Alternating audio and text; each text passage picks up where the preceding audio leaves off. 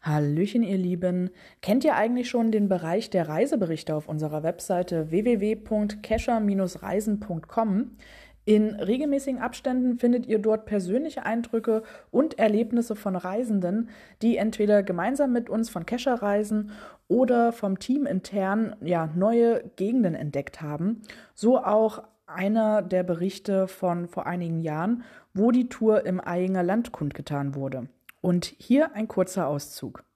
Ihr habt Eying noch nie gehört? Ging mir genauso. Bis ich mal einen Reiseteilnehmer kennenlernte, der dort aus der Nähe kommt und erzählt, nein, besser geschwärmt hat.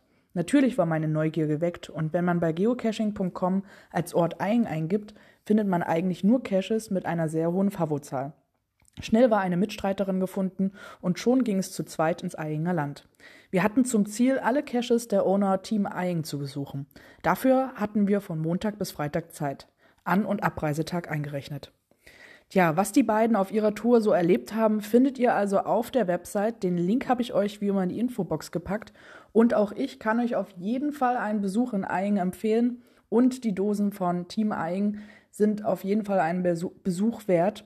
Also viel Spaß beim Stöbern und beim Nachlesen des Berichtes. Und nun sage ich bis bald im Wald.